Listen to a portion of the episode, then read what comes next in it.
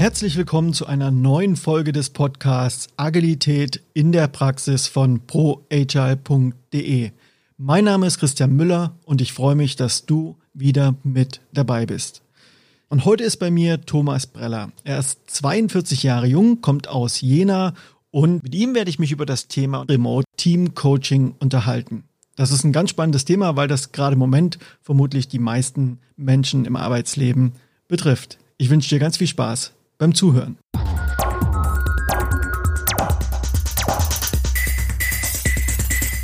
Ja, hallo Thomas, grüß dich, schön, dass du da bist. Hi Christian, freue mich auch. Du sag mal, du hast ja im Vorgespräch explizit darum gebeten, dass wir den Podcast nicht remote aufnehmen. So sitzen wir jetzt hier gerade mit sämtlichen Sicherheitsvorkehrungen bei mir im Büro und nehmen hier vis-à-vis einen Podcast auf. Das ist für mich jetzt auch wieder eine Premiere. Ich glaube, das ist der erste physische Podcast, den ich seit mindestens einem halben Jahr produziere. Und das führt uns auch direkt schon zum Thema. Wir haben ja gesagt, wir wollen uns über das Thema Remote Team Coaching unterhalten. Du hast ja letztes Jahr im Oktober deinen Arbeitgeber gewechselt und hast bei deinem neuen Arbeitgeber als Agility Master angefangen. Also ein Team begleitest du dort, was du noch nie persönlich kennengelernt hast, mit denen du noch nie vis-à-vis -vis in echt gearbeitet hast. Wie ist denn das eigentlich für dich? Das ist ganz normale Arbeit geworden. Also erstmal vielleicht auf deine Eingangsfrage. Ja, ich freue mich total hier zu sein. Nach fast einem Jahr Homeoffice ist das eine tolle Erfahrung, mal wieder sich von Angesicht zu Angesicht zu äh, zu sitzen und zu sprechen. Ja, du hast gefragt, wie das ist. Also vielleicht fangen wir mit dem mit der Corona-Krise letztes Jahr im März mal an. Bei meinem vorherigen Arbeitgeber habe ich die Remote-Arbeit mit organisiert. Da haben wir uns zum Lockdown am Wochenende zusammengesetzt, haben da einen Remote-Plan, ein Guide erarbeitet, nachdem wir äh, dann ja die die Teamarbeit gestaltet haben und deswegen mich begleitet das seit einem Jahr. Äh, das ist ganz normaler Alltag. Du hast ja vorher bei Intershop gearbeitet. Die, die das nicht kennen, das sind sozusagen die Pioniere des E-Commerce. Auch eine Firma, die in Jena ansässig ist. Die haben Anfang der 90er, also weltweit einen der ersten E-Commerce-Systeme gebaut. Und dort bist du seit sieben Jahren vorher als Scrum Master tätig gewesen. Scrum Master in der Entwicklung habe dort mehrere Teams begleitet, sieben Jahre Produktentwicklung. Also dann kam ja dieser relativ spontane Lockdown, das ist ja innerhalb von wenigen Tagen damals beschlossen worden und dann habt ihr gesagt, oder hast du gesagt, ihr habt euch also hingesetzt und habt das, was ihr seit Jahren sozusagen gemacht habt, ähm, verändert und habt euch in den Remote-Modus übergeben. Vielleicht kannst du mal so ein paar Eindrücke schildern, wie das damals war, was dir aufgefallen ist und wie du es rückblickend bewertest. Wir haben versucht, die physische Arbeit eins zu eins äh, digital abzubilden. Also die Boards, die wir an den Wänden hatten, haben wir nach Jira umgezogen. Wir haben verschiedene andere Dinge gemacht, um einfach, so wie wir die Arbeit gewohnt waren, digital digital umzusetzen. Ähm, haben die Kontakte nochmal aktualisiert und, und sind nach dem Wochenende, ähm, nach der Bekanntgabe vom Lockdown arbeitsfähig gewesen. Der erste Sprint war kurios, da haben wir gefühlt mehr geschafft als die Sprints zuvor. Und dann hat sich das so nach und nach entwickelt. Wir mussten die Gestaltung der Meetings anpassen. Die, die AMs sind zum Beispiel aktiver in der Moderation geworden. Wir haben andere Formate genutzt, äh, Miro-Boards, ähm, andere Dinge, Teams äh, sofort eingesetzt und ja, da Stück für Stück nachjustiert. Das hast du gesagt, ihr seid eigentlich produktiver geworden als in der physischen Zusammenarbeit. Hast du eine Idee, woran das liegt oder habt ihr das mal analysiert? Wir haben das analysiert. Die Leute haben uns wieder gespiegelt, dass sie fokussierter waren. Weniger Ablenkung. Man muss dazu sagen, die Teams haben sich sehr auf sich konzentriert am Anfang und ähm, haben auch ein Stück weit gebraucht, um sich in die, in die Zeit reinzufinden. Und durch die Fokussierung, das auf sich konzentrieren, hatten sie weniger Ablenkung. Und ihr habt ja da auch in so einer Art skalierten Umfeld gearbeitet. Das heißt, ihr habt ja mit mehreren Teams, also mit Release-Trains gearbeitet. Das klingt so ein bisschen nach Safe. Und wie hat denn das funktioniert? Wenn du sagst, am Anfang haben die Teams sich erstmal auf sich fokussiert, aber natürlich bei so einem skalierten äh, Zusammenarbeitsmodell geht es natürlich nicht nur um das Team, sondern geht es natürlich um die Produktentwicklung teamübergreifend. Also wie hat sich das denn eingeschwungen oder wie habt ihr da vielleicht auch Probleme erkannt und gelöst? Das war eine Sache von Tagen. Also wir haben nicht mehr Safe verwendet, das ist eine Adaption. Safe hat nur abgelöst, haben äh, Less äh, Impulse mitgenommen und aber ein Release-Train hatten wir tatsächlich. Und das war wie gesagt eine, eine Sache von Tagen. Dann, dann lief das ganze Konstrukt wieder vollkommen, ich will nicht sagen reibungslos, aber so, dass wir produktiv waren. Gab es denn in der Zeit ähm, irgendwas, was überhaupt nicht gut gelaufen ist? Also hast du vielleicht so einen Fuck-up zu berichten? Berichten, wo du sagst, also da haben wir wirklich gekämpft damals? Das hat sich nach, ich würde sagen, zwei, drei Monaten eingestellt, nachdem die Lockerung wieder kam. Sind etliche Leute ins Büro gegangen und wir hatten keine Antwort mit Präsenz und Remote. Das ist auch eine spannende Frage, die, die, die sich für mich stellt, äh, wie die Post-Corona-Zeit aussieht. Ähm, wie gestalte ich Präsenz und Remote in einem, in einem Setup im Team? Ne? Nehmen wir feste Präsenztage, so haben wir das dann versucht. Also ein, zwei Tage, wo wir mehrheitlich im Büro waren und die anderen Tage, äh, Tage voll remote.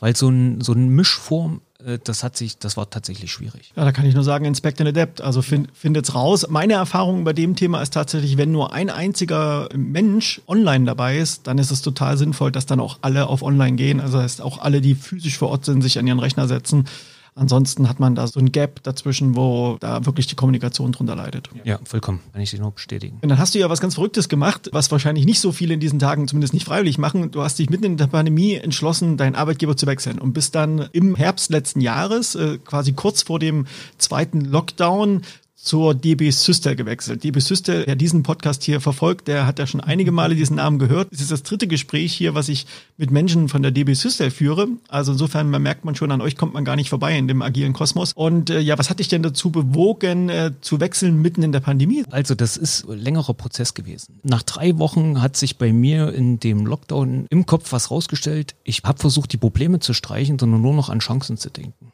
weil mich, haben, mich hat diese Problemwelt einfach äh, wahnsinnig aufgeregt und belastet.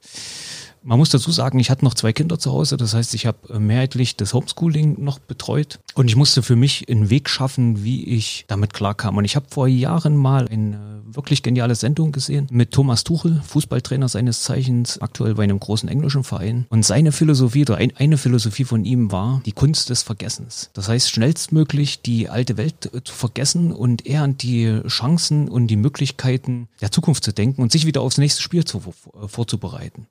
Das heißt, ich habe mich versucht zu fokussieren, habe gesagt, welche Chancen bietet mir das? Und dann kam die Chance um die Ecke und dann habe ich gesagt, ja, wenn nicht jetzt, wann dann? Jetzt bist du also im äh, Herbst letzten Jahres zum neuen Arbeitgeber gewechselt und bist dort in die Rolle des Agility Masters eingetreten. Das ist bei der DB Systel, die haben sich ja so ein eigenes Zusammenarbeitsmodell gegeben. Da kann, lohnt sich auch mal ein Blick in die Show Notes. Ich verlinke dann mal die beiden Folgen, die ich mit den anderen Kollegen schon ähm, aufgenommen habe, da wird das noch ein bisschen genauer erklärt. Da gehen wir hier jetzt erstmal an der Stelle nicht weiter drauf ein. Und du hast sozusagen ein Team kennengelernt oder mit einem Team angefangen, als Agility Master zu arbeiten, das du bisher noch nicht einmal in Gänze physisch erlebt hast. Wie war denn das für dich? Ganz normal. Also für mich existiert die physische Welt natürlich. Wir sitzen uns auch gegenüber. Ich freue mich total. Aber in dem Arbeitsmodus, in dem Arbeitsleben ist für mich Remote vollkommen normal geworden. Also ich versuche nicht an die alte Welt zu denken, wo es vielleicht Mischformen gab oder wo physische Welt nur, wo wir das noch physisch gelebt haben, äh, sondern ich sitze an meinem Arbeitsplatz zu Hause und dann versuchen wir, den Arbeitsalltag zu gestalten. Lass uns das Ganze mal ein bisschen chronologisch aufarbeiten, weil vielleicht hört ja hier der eine oder die andere zu, die vielleicht selber in nächster Zeit in die Situation kommt, auch in so einen Kontext zu wechseln oder gerade selber in dem Kontext ist und vielleicht an einer oder anderen Stelle noch dankbar für ein paar Tipps und ähm, Erklärungsansätze ist. Also wie war denn das so, diesen, die ersten Tage, wenn man so ein neues Team kennenlernt? Ich weiß gar nicht, ist das Team, gab es das schon? Hast du das übernommen oder wurde das neu gebildet? Wie waren denn so die ersten Tage? Erzähl mal was darüber. Wir hatten sechs Tage äh, tatsächlich einen, ein Kennenlernprogramm. Das ist total klasse von der DB Systel äh, gestaltet worden. Jeden Tag ein anderes Thema, verschiedene Kennenlernformate. Man hat sich ein Buddy-Format äh, ausgedacht, das heißt äh, ein Vis-a-vis. Mit dem Buddy ist man durch die Tage durch, durchgegangen und hat äh, die verschiedenen Sessions mitgenommen, sich ausgetauscht, die Tage Revue passieren lassen. Total genial. Also nach sechs Tagen war man wirklich onboarded in einem Großkonzern. Das habe ich noch nie erlebt. War total super. Ja, und dann das Team gab es tatsächlich rein von den Entwicklern, die, die, die schon äh, im Team das Team gegründet hatten. Tatsächlich sind diese äh, Kollegen auch schon durch, die, durch den ersten Transformationsprozess, das haben wir drei, drei Schritte definiert, äh, sind sie durch den ersten Schritt allein selbstständig durchgeschritten. Ja, und dann ist der PO und, äh, und ich als AM, wir sind gleichzeitig onboardet worden und sind zum Team dazugestoßen. Und seitdem gestalten wir die, die Arbeit zusammen. Äh, wir haben verschiedene Workshops durchgeführt, remote. Wir haben alle Teammeetings remote und ganzer, ganz normaler Arbeitsalltag. Wenn du sagst, ganz normaler Arbeitsalltag, wie sieht denn so ein normaler Arbeitsalltag aus als Agility Master mit so einem Team, was du also über ein gutes Onboarding hast kennenlernen dürfen, relativ schnell? Und wie sind denn so eure Routinen? Ihr arbeitet ja nach einem Scrum-Prozess. Fangt doch mal mit eurem Prozess an. Was passiert denn da so? Ja, wie, wie fängt so ein Tag an? Ähm, vormittags haben wir unser Daily, wir haben zwei Wochen Sprints, versuchen Reviews mit unseren, mit unserem PO und dem Kunden äh, zu organisieren.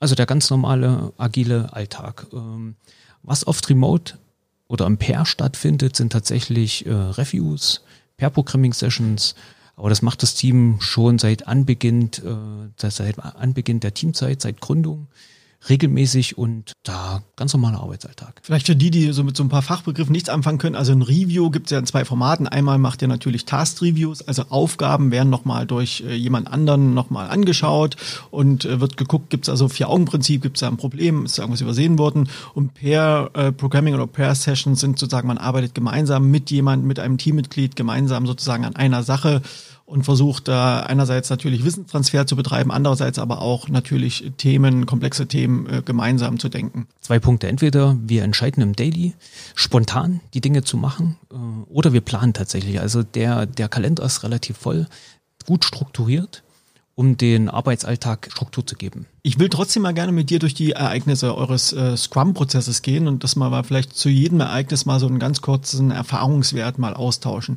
Also Sprint startet ja mit einem Planning. Wie, wie läuft denn bei euch das Planning typischerweise ab? Also was habt ihr euch für eine Timebox gegeben bei einem zweiwöchigen Sprint und äh, was gibt's so für ja, Routinen, die sich da herausgebildet haben. Wie gestaltet ihr euer Planning? Das ist ganz spannend. Das ist eine Änderung zu, zu meinen alten Teams. Wir fangen an mit den, mit den Sprintzielen, versuchen die, die aufzunehmen, haben fürs Planning eine Stunde vorgesehen in etwa für zwei Wochen, gleichen dann die Prioritäten mit dem PO ab und dann versuchen wir die anhand der, der Velocity und anhand unserer Erfahrung, die wir jetzt schon gebildet haben, versuchen wir den Sprint äh, zu füllen. Genau. Wir arbeiten momentan drei, vier Projekten parallel haben zwei Services, ein Service auch schon dabei, den wir betreiben und planen die zwei Wochen anhand der, der Velocity. Das heißt, ihr habt kein typisches Product Backlog, sondern ihr habt eigentlich eher ein Team Backlog. Wenn ihr sagt, ihr habt ja mehrere Projekte, die parallel laufen, ihr nehmt sozusagen aus den verschiedenen Streams die entsprechenden Themen mit bei euch ins Team Backlog und arbeitet die dann entsprechend der Priorisierung ab. Wir transformieren uns ja nicht nur in der Organisation, wie wir zusammenarbeiten, sondern auch in den, in den Aufgaben. Also wir gehen immer mehr in die Richtung, dass wir eigene Services betreiben. Und wie gesagt, das Team besteht noch nicht mal seit einem Jahr und wir haben äh, own schon ein, ein Service Service, wir betreiben den und versuchen den immer mehr auf, auszubauen, äh, mit dem Kunden immer ins Gespräch zu gehen und nebenbei Projektgeschäft, klassisches Projektgeschäft in der IT-Entwicklung. Was gibt es denn so für ganz bestimmte Regeln, Routinen, die ihr euch gegeben habt, vielleicht die euch helfen, fokussiert zu bleiben. Auch ein Planning-Meeting kann ja auch mal ausufern im schlimmsten Fall. Also was hilft euch? Was sind so ein paar, vielleicht so ein paar Praxistipps, die du hast, die euch helfen, im Planning wirklich fokussiert vorwärts zu kommen und trotzdem das gesamte Team zu integrieren? Seit der Gründung vom Team arbeiten wir an einem äh, Teamhandbuch. Dort sind Regeln festgehalten, die wir, die wir adaptieren ständig reviewen und, und, und, und weiterentwickeln. Wir versuchen das Refinement ganz stark zu nutzen, um gut vorbereitet ins Planning zu gehen. Das ist auch was, was, äh, was ich sehr stark befürworte, was ich im Team äh, den Impuls mitgegeben habe, dass wir uns auf das Refinement fokussieren. Und damit gehen wir gut vorbereitet in das Planning. Also das Planning ist nicht das Thema, es ist eher immer fokussiert im Refinement, äh, die Dinge schon vorzubereiten. Das ist ja die größere Herausforderung. Nochmal zum Refinement an sich. Das ist ja sozusagen ein fakultatives äh, Ereignis im laufenden Sprint, was der Product Owner einberufen kann, wo sozusagen der nächste Sprint oder weitere Themen im Team Backlog ja verfeinert werden, vorbetrachtet werden, sozusagen schon eine Art Vorplanung auch für den nächsten Sprint. Das wird bei uns nicht vom Product Owner einberufen, das ist, es hat das Team in der Hand ähm, und äh, hier gab es die größte Änderung mit, das haben wir jetzt jede Woche ein, einstündig. Da lieber das Planning ein Stück gekürzt und äh, mehr Fokus auf das Refinement gelegt. Und so können wir gut neue Dinge, die vom Kunden an das Team adressiert werden, uns anschauen, schätzen und den nächsten Sprint vorbereiten. Also ihr habt das Planning und startet dann vermutlich mit dem Sprint-Commitment und dann geht's natürlich los und dann kommt ja das Daily Stand-up und wie gestaltet ihr das denn? Da wir in der Remote, in, in der Remote-Zeit immer auf Interaktion auch aus sind. Ne? Die sind ja per se weniger. Haben wir eine Viertelstunde Daily angesetzt und brauchen aber, ich sag mal, eine Viertel bis halbe Stunde zur Nachbereitung, wo wir einfach Themen noch besprechen, Socializing haben und äh, im Kontakt bleiben. Warum ist es bei euch so um das Daily herum so stark, das Socializing? Bedeutet das im Umkehrschluss, dass ihr so im tagsüber gar nicht so viel zusammenarbeitet? Wir haben im größeren, in der größeren Aggregationsebene, das nennt sich in der DB Systel Einheit, Das heißt, wir haben da einen Rahmen geschaffen, wo aktuell sechs, sechs Teams in unserer Einheit arbeiten. In, über diese Einheit haben wir verschiedene äh, Treffpunkte adressiert. Socializing-Termine, äh, Community of, of Practice zum Austausch. Und dort haben, sind die Leute regelmäßig im Austausch über die Teamgrenzen hinweg. Im Team haben wir auch Socializing-Termine, einmal im Monat äh, terminiert. Da treffen wir uns zum, zum lockeren Austausch, machen meistens ja Diskussionen, Spiele etc. Aber wenn wir im Daily uns schon zusammentreffen und es gibt keine weiteren Termine am Tag, dann nutzen wir den natürlich, äh, um uns auszutauschen. Wie war der Tag? Was können wir noch für Dinge äh, adressieren? Was ist liegen geblieben? Das heißt, es ist nicht mehr der klassische, was hast du gestern gemacht, was wirst du heute machen, welche Probleme gibt es, sondern das ist ausgebaut worden. Ich kenne so in meiner Praxis so ein paar Teams, die teilen den Tag auf in Fokuszeit, in Teamzeit und in Mobzeit. Also Fokuszeit bedeutet, da wird wirklich alles ausgemacht, alle Messenger aus, Kameras alles aus und jeder arbeitet ganz fokussiert an seinen Themen. Teamzeit heißt, alle machen die Kameras an. Das ist sozusagen wie ein Teammeeting, aber man arbeitet gemeinsam trotzdem und es wird kollaborativ gearbeitet. Und Mobzeit bedeutet zum Beispiel, dass man sagt, okay, eine halbe Stunde pro Tag und dann arbeiten alle gemeinsam an einem ganz konkreten Task. Beispiel wie bei euch, ihr seid ja IT, Softwareentwicklung, wird also eine konkrete Entwicklungsaufgabe genommen und alle arbeiten gemeinsam. Einer programmiert und die restlichen sprechen, sagen, erzählen, reflektieren quasi in Echtzeit. Also das ist so ein Best Practice, was ich kennengelernt habe. Und deswegen, da zählt ihr die Frage ab. Also bei euch scheint das Daily oder das erweiterte Daily der Moment im Tag zu sein, wo das ganze Team nochmal zusammenkommt und sich sozusagen abspricht und synchronisiert. Genau. Wobei wir auch Mob-Programming mittlerweile ausprobieren. Und wir haben die Woche äh, ähnlich gestaltet, wie du das jetzt vom Tag erzählt hast. Also wir fangen an, die, der Montag ist äh, hauptsächlich zum Austausch über die Teamgrenzen hinweg da. Dienstag ist der Teamtag. Da finden Teammeetings statt, wobei wir auch Mittwoch eins haben. Mittwoch ist aber eher die höchste Aggrega äh, Aggregationsebene. Ähm, da beschäftigen wir uns mit, äh, mit, mit dem Cluster. Donnerstag ist Meeting frei. Und Freitag ist ein Wissenstag, wo sich jeder Wissenssessions anschauen kann, die, die angeboten werden. Erzähl doch mal noch mal ganz kurz was zu dem Thema, also Meeting frei. Klingt ja so ein bisschen nach Fokuszeit und zu dem Thema Wissenssession. Also was macht ihr da jeweils? Meeting frei heißt, wir versuchen an dem Tag keine geplanten Meetings zu haben. Spontan-Meetings finden statt, Arbeitsmeetings, Austausch, Mob-Programming, wie du gesagt hast, Pair-Programming. Wir versuchen keine Meetings tatsächlich für die Zeit zu planen. Austausch heißt, wir versuchen verschiedene Austauschformate wahrzunehmen. Einmal Architekturgilden, die angeboten werden, wo Austausch stattfindet oder wo wir tatsächlich Themen anbieten, Impulse setzen, um Wissen zu sammeln oder neue Impulse wahrzunehmen. Jetzt kommen wir mal zu dem vorletzten regulären Ereignis im Scrum und zwar, das ist ja das Review. Wie gestaltet ihr bei euch das Review? Was für eine Timebox habt ihr euch da gegeben? Und äh, wie integriert ihr Stakeholder und ja vielleicht auch Kunden mit in dieses Ereignis? Das ist noch eine Herausforderung. Wir haben angefangen Ende letzten Jahres mit äh, Team-Reviews. Davor war das über die, äh, über, über die Einheit äh, organisiert, also über die nächsthöhere Aggregationsebene. Aktuell äh, haben wir für zwei Wochen ja, 30 Minuten, 45 Minuten vorgesehen. Wobei wir immer noch mal zwischendrin Arbeitsergebnisse schon, schon vorführen wir versuchen die Stakeholder einzuladen und dann halt, wie du das kennst, die Arbeitsergebnisse der letzten zwei Wochen oder der fertigen Arbeitspakete darzustellen und zu schauen, was wir für die Zukunft äh, mitnehmen und adaptieren können. Wie geht ihr im Review mit den Aufgaben um, die ihr nicht geschafft habt? Das ist für uns weniger ein Thema im Review, als äh, dann in der Retro zu schauen, woran lag es, ob wir nachjustieren müssen. Und dann natürlich fürs Planning, wo wir nochmal den PO dann fragen, hat das noch höchste Priorität? Können wir vielleicht unter Umständen was ins Backlog zurückschieben? Oder haben sich Dinge mittlerweile auch schon wieder erledigt und sind sie noch so wichtig, wie sie priorisiert waren? Also der ganz klassische Weg, das heißt, ihr zeigt die Sachen auch nicht, sondern äh, ihr nehmt das für euch mit in äh, die Nachbesprechung und versucht das zu analysieren. Wenn es natürlich ein Themenschwerpunkt ist, wo wir einen Teilbereich geschafft haben, einen Teilbereich nicht, dann versuchen wir das, wenn wir einmal den Kunden äh, da haben, natürlich Feedback einzuholen und geben einen Ausblick in das Feature, geben vielleicht auch ein, eine Einschätzung, warum es nicht geschafft wurde in dem Sprint. Aber ansonsten versuchen wir uns auf fertige Dinge zu fokussieren. Deshalb auch nur 30 Minuten. Wie reagieren die Kunden, wenn sie denn da sind, so auch remote? Wie ist denn so die Qualität des Feedbacks, was ihr da bekommt? Auch wieder zwei Seiten, zwei Seiten der Medaille. Zum einen, wenn es eine größere Runde ist, versuchen wir über Teams im Chat Funktionalitäten zu nutzen, weil es schwierig ist, ab acht bis zehn, ab acht bis zehn Meeting-Teilnehmern jeden zu Wort kommen zu lassen. Also Kompletteinschätzung von, von einer Session geben wir eine Einschätzung, wie du das zum Beispiel von Amazon oder sowas kennst. Ne? Ein bis fünf Sterne und dann kann jeder bewerten, die Session zum Beispiel. Wenn es um fachliche Themen geht, dann gehen wir an den Stakeholder ran und versuchen von ihm das Feedback einzuholen. Okay, und dann geht ihr sozusagen direkt in die Retro, das letzte Ereignis im Sprint und plauder mal ein bisschen aus deinem Erlebniskoffer. Was äh, macht ihr da so? Wie gestaltet ihr die Retros? Wie ist die Timebox? Und ja, was hast du denn da so für Erfahrungen, die du mit uns teilen kannst? Also angefangen haben wir mit zwei Stunden, sind aktuell, haben wir uns weiterentwickelt, sind wir bei anderthalb Stunden. Wir nennen das Blitzlicht. Wir versuchen die Stimmung intern und extern wahrzunehmen und die in Happiness Matrix zu übertragen. Ganz wichtig, weil dann kann man ziemlich schnell reagieren, weil es keine Küche mehr gibt oder andere Orte, wo man sich einfach mal so treffen kann ist die Stimmung ganz wichtig. Und das ist eine offenes, äh, offene Runde und dann kann jeder eine Einschätzung ja, seiner aktuellen Situation, des letzten Sprintes geben. Und dann versuchen wir auch die ganz normalen klassischen Methoden, halt, halt remote abgebildet. Ich nutze gerne Retromat. Dort versuche ich die klassische fünf Stufen Retro-Vorgehen zu nutzen und dann die entsprechende Methode zu wählen.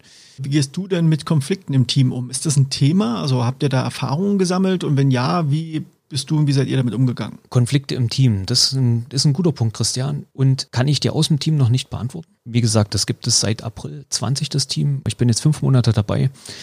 Viel Konfliktpotenzial haben wir noch nicht kennengelernt. Wir haben unsere, unser Teamhandbuch, wo die Regeln äh, verfasst sind, nach denen, an die versuchen wir uns zu halten. Versuchen offen, respektvoll, auf Augenhöhe zu kommunizieren. Das ist ein selbstorganisiertes Team, äh, was die Verantwortung wahrnimmt und, und, und, und ausfüllt. Wenn es zu Konflikten kommt, ja, versuchen wir in unserer Einheit, haben wir aktuell sieben äh, Agility Master, versuchen wir mit Hilfe der Agility Master einen Weg zu finden, um den Konflikt anzusprechen, Lösungen zu identifizieren. Und sollte das nicht gehen, äh, haben wir andere Möglichkeiten noch für Mediationsgespräche. Wie geht ihr mit der Situation um, wenn zum Beispiel mehrere Teammitglieder unterschiedlicher Meinung sind, zum Beispiel in fachlichen Themen oder in ganz allgemeinen Themen, wie bestimmte Sachen organisiert werden können oder sollen?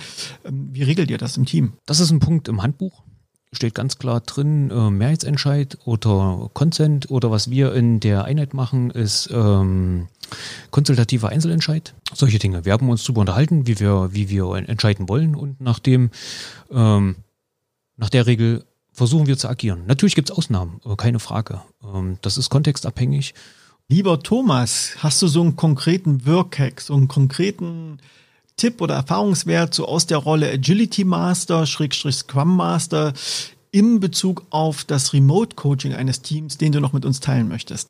Vergesst die alte Welt. Äh, versucht die Remote-Arbeit als jetzt vorherrschende äh, Arbeit zu sehen, versucht lieber in die Zukunft zu schauen und die Post-Corona-Arbeitswelt äh, zu gestalten. Das wäre jetzt meine letzte Frage. Wie sieht denn deiner Meinung nach die Post-Corona-Arbeitswelt aus? Ich glaube, es wird Präsenztage geben, wo man sich trifft, wo man äh, physischen Austausch geht, äh, wo man vielleicht anders oder nicht vielleicht, man agiert anders äh, physisch als, als, als remote.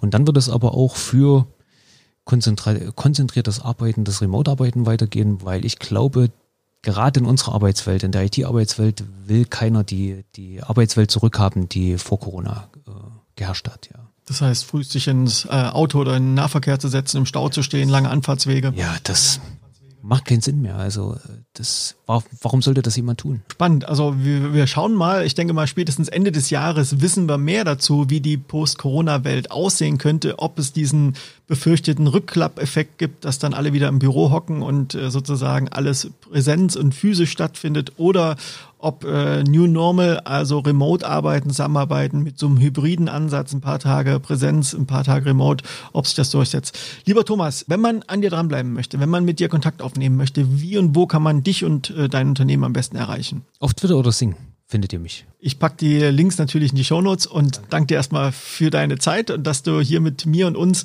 deine Erfahrungen im äh, Remote Team Coaching geteilt hast. Vielen Dank. Ja, sehr gern, Christian.